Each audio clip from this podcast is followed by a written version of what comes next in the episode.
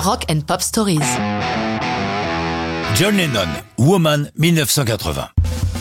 Le 7 août 80, John Lennon et Yoko Ono reprennent le chemin des studios après plusieurs années consacrées à élever leur fils Sean. Pas seulement. Contrairement à ce que l'on peut imaginer, leur relation n'a pas toujours été si idyllique. En 1973, le couple va mal et décide de mettre quelque temps leur relation entre parenthèses. Yoko acceptant de laisser John vivre sa vie. Il ne s'en prive pas. Il a une aventure avec son assistante May Peng. Plus tard, repenti, John parlera d'un week-end perdu. Un week-end, Lennon a une vision large du congé de fin de semaine, puisque ses errances vont durer 18 mois.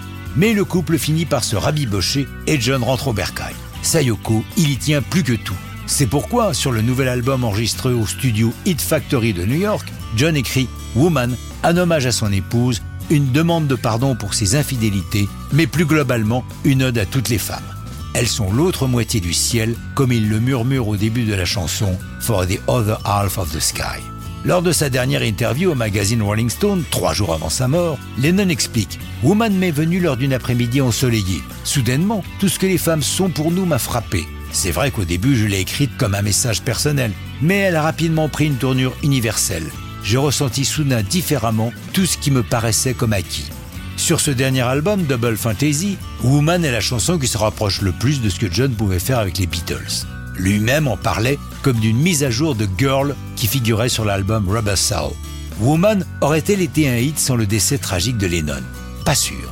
D'abord, en accord avec leur producteur Jack Douglas, les séances d'enregistrement sont tenues secrètes, car Lennon n'est plus signé sur aucune maison de disques. Ce n'est qu'après avoir longuement travaillé des dizaines de chansons que, satisfaits du travail, John et Yoko rendent public leur présence en studio.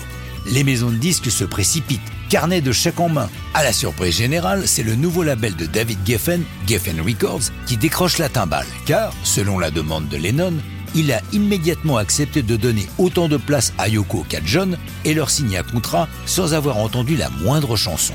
À la sortie, les critiques ne sont pas très élogieuses, mais le public suit.